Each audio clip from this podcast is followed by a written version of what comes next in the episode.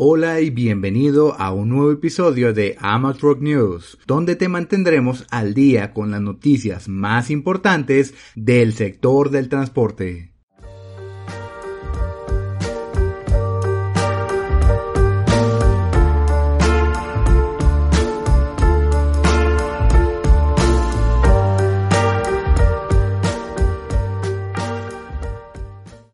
Aunque Nuevo León tiene buenas noticias el día de hoy, también tiene otras no tan buenas.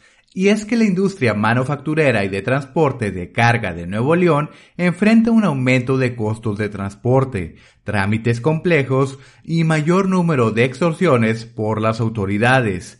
Debido a esta situación, representantes de CAINTRA y Canacar entablaron un diálogo con los titulares de la Secretaría de Gobierno, de Seguridad, Movilidad, Centro Nacional de Inteligencia, así como el coordinador estatal de la Guardia Nacional.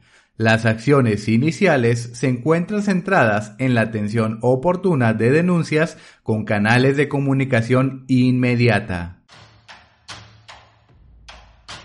Por otra parte, la Suprema Corte de Justicia de la Nación consideró inconstitucional la prisión preventiva oficiosa, sin embargo, las asociaciones de transporte ANTP, Cameintram y Canacar solicitan se preserve para prevenir la fuga de acusados, principalmente en el robo de transporte, siendo este un tema que se ha agravado este año.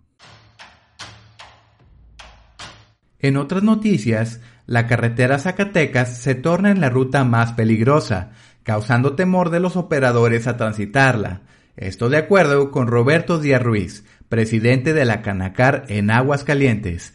La situación se dio posterior al bloqueo de carreteras federales y quema de vehículos de transporte.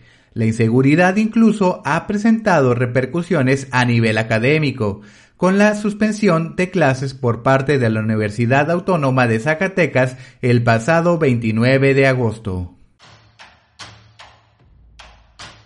En el lado positivo, Navistar inició la producción del primer camión eléctrico de América Latina en Escobedo, Nuevo León.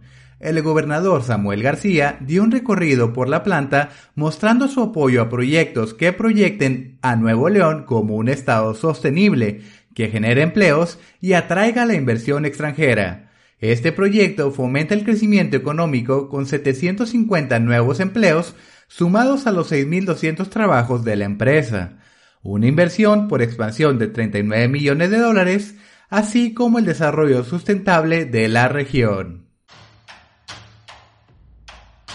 Hay novedades para quienes esperan el Tesla Semi, ya que se realizó una actualización de sus imágenes promocionales.